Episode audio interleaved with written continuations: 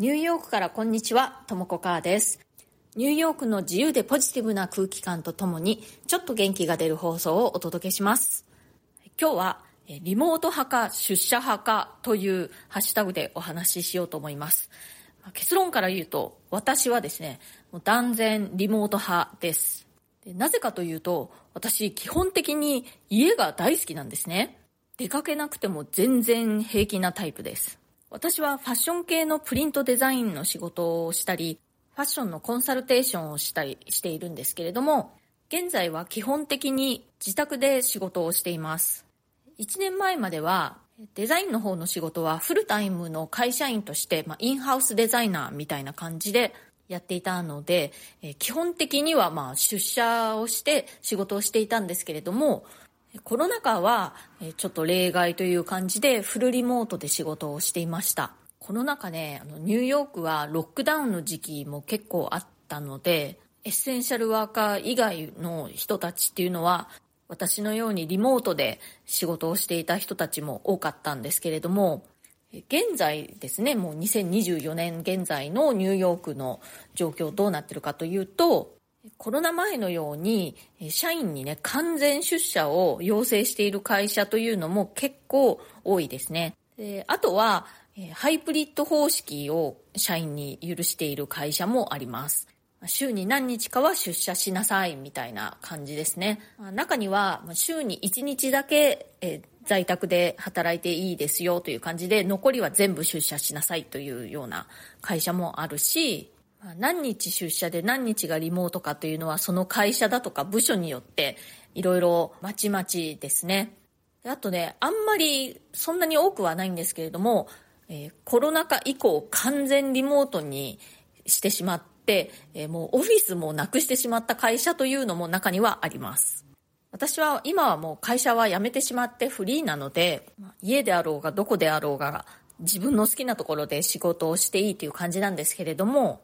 会社員時代を振り返ってみると、私のようにリモートでできるだけ働きたいというタイプの人たちと、リモートがあんまり好きじゃないタイプの人たち、まあ、できれば出社したいみたいな、両方のタイプがいたなと思います。でそれぞれの主張なんですけれども、まずね、そのリモート派の人たち、なぜリモートが好きかというと、まず一つには私のように家が好き、家にいるのが好きということがあります。そしてもう一つは、えー、邪魔が入らず集中できるというのがありますね。やっぱりね、出社して仕事していると、いろんな人がこう話しかけてくるんですよね。それで作業がちょっと中断してしまって効率が悪いというのがあります。あとはまあ単純にね、オフィスだと周りに人がたくさんいるので、なんとなく集中できないという人もいます。それからもう一つリモート派が主張する利点というのは、通勤時間がないというのがありますね。私の働いていた会社ですね、デザインチームは結構みんな忙しくて、会社の至近距離に住んでる人たちも結構多かったんですけれども、そうじゃない場合は通勤時間にね、やっぱり片道20分、30分、人によってはもっと1時間ぐらいとかかかってしまう人もいたので、まあ、その通勤時間がないというのは、リモートワークの利点の一つでしたね。それに対して出社派の人たち、なぜ出社したいのかというとですね、こんな理由がありました。まず一つには、え、家にいるとね、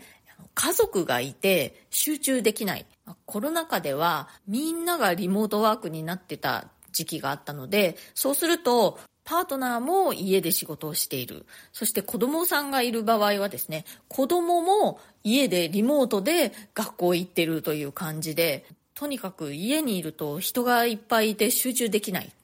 あとはそこと少しこう重なる部分があるんですけれども、家が狭いので、その自分のリモートワーク用に確保できる、え部屋だとか、まあ、スペースっていうのが十分にないというのがありました。あとは、仕事を進める上で実際にみんなと顔を合わせながらやった方が仕事が進めやすいという理由もありました。確かにね、私が働いていたのはファッションブランドなので、まあ、その洋服だとかアクセサリー類だとかそのものを実際に作っている会社だったんですよね。なので、やっぱり上がってきたサンプルとかを実際にこう見ながら一緒にね、話をした方が進めやすいというのはありました。完全リモートの時は、それはどうしてたかというと、そういうあのサンプル類は DHL とか FedEx とか UPS という宅配便ですね、いわゆる。そういうものを使って、みんなの家から家へもうどんどん送り合ってた感じなんですね。まあ、その郵送料は、まあ、もちろん会社持ちなんですけれども、相当お金かかったと思います。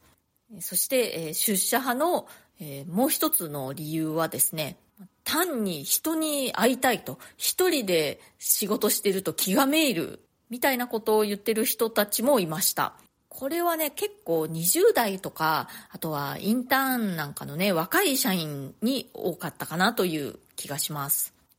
そんな感じでね、同じ会社で働いていたデザイナーたちの中にも、リモートで働きたいタイプと、あとは出社して働きたいタイプというのがいましたね。私は断然リモート派だったので、出社したいという人たちがいることに最初ちょっとびっくりしたんですけれども、その理由を聞いてみると、まあなるほどなという感じでしたね。私のチームの中にも、リモート派とやっぱり出社派というのがいて私はできるだけその個々人のやりやすいようにあのさせてあげたいという感じがあったんですけれど、まあ、だんだんと会社全体でねあの出社を奨励するような雰囲気になっていったんですよね。2021年頃はねあのむしろなるべく出社しないで仕事しなさいみたいな感じだったんですよ。出社するときは、その上長から出社許可をもらわなくちゃいけないぐらいの感じで、できるだけリモートで仕事をするようにという感じだったんですけれども、2022年頃から、まあ、世の中のコロナの状況も良くなってきたということもあって、週に2日、決まった日にね、みんな同じ日に出社しましょうということになったんですけれども、だんだんその頃から